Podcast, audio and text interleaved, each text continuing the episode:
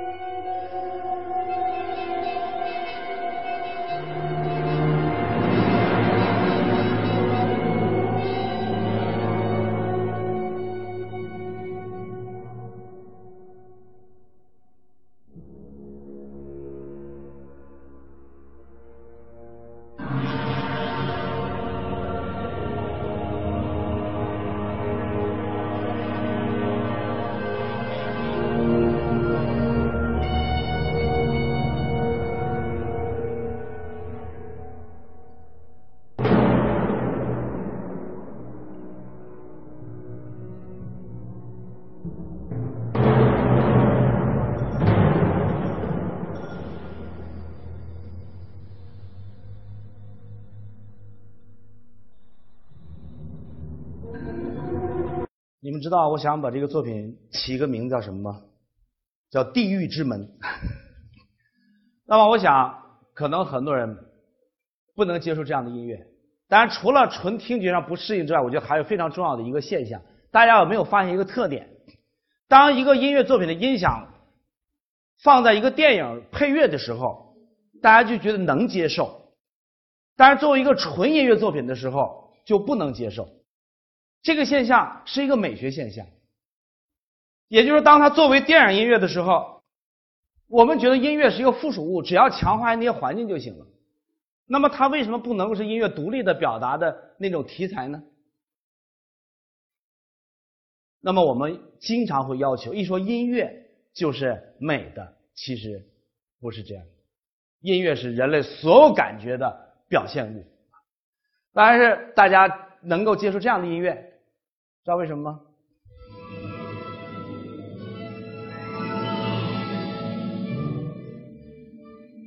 知道什么吗？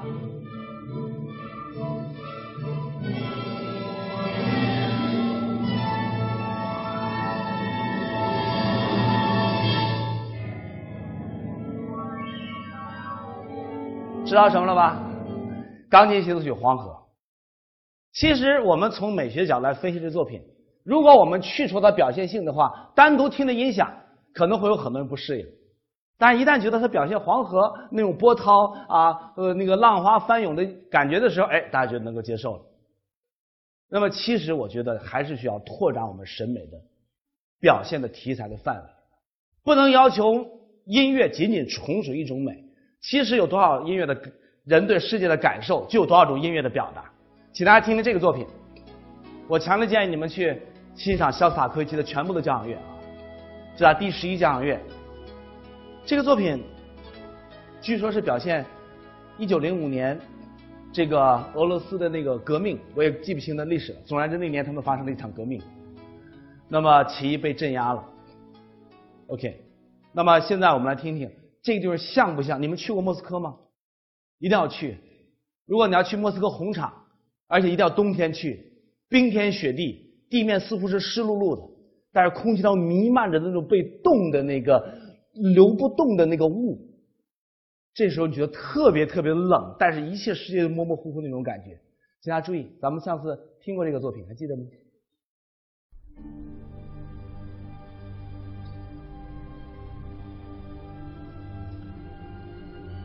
像像那种凝滞的雾在缓慢的流动，在空气当中弥漫，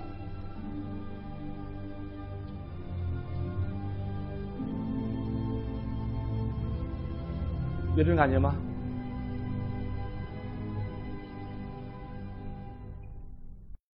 所以我觉得音乐当中想象很重要。那么这个作品后来变成这样，请大家注意。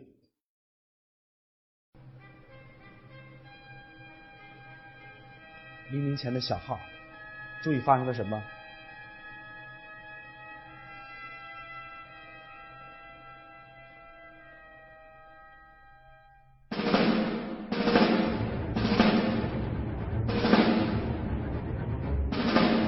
你觉得像什么？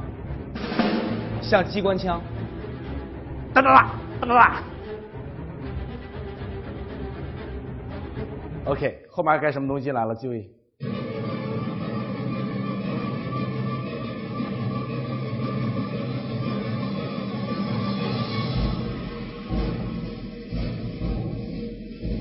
像不像沙王的军队来了啊？那么所有这些音响，我想概括一下，都是不美的，对吗？但是都具有极强的表现力。其实有的时候我们会对一个乐器、对一种音乐有一种成成见，一种成见。我曾经参加过一个房地产公司的一个论证策划会啊，然后他们说想用音乐来表现这个他们的楼盘，嗯。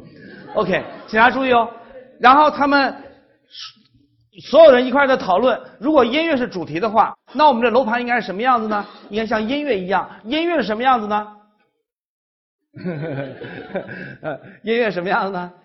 呃，音乐一定是优美的，一定是流畅的，一定是曲线的。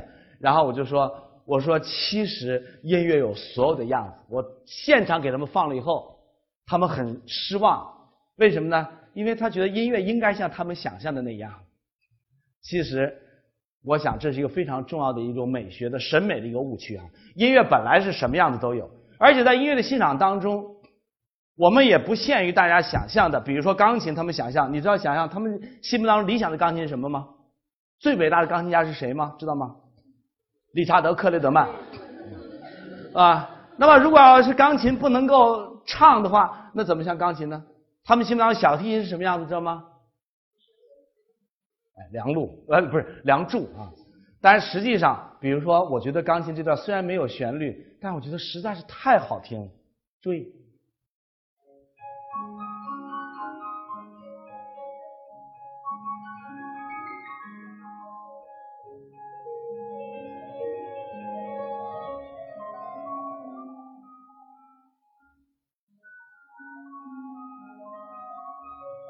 什么叫大珠小珠落玉盘？知道吗？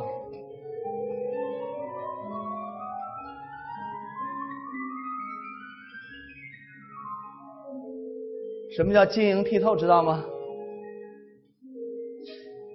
什么叫行云流水？知道吗？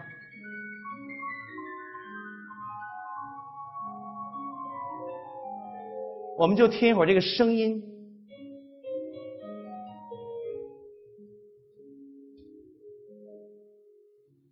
OK，那么大家心目当中小提琴似乎就应该是梁祝，对吗？似乎就应该是沉思。其实小提琴是这样的，可以是这样的。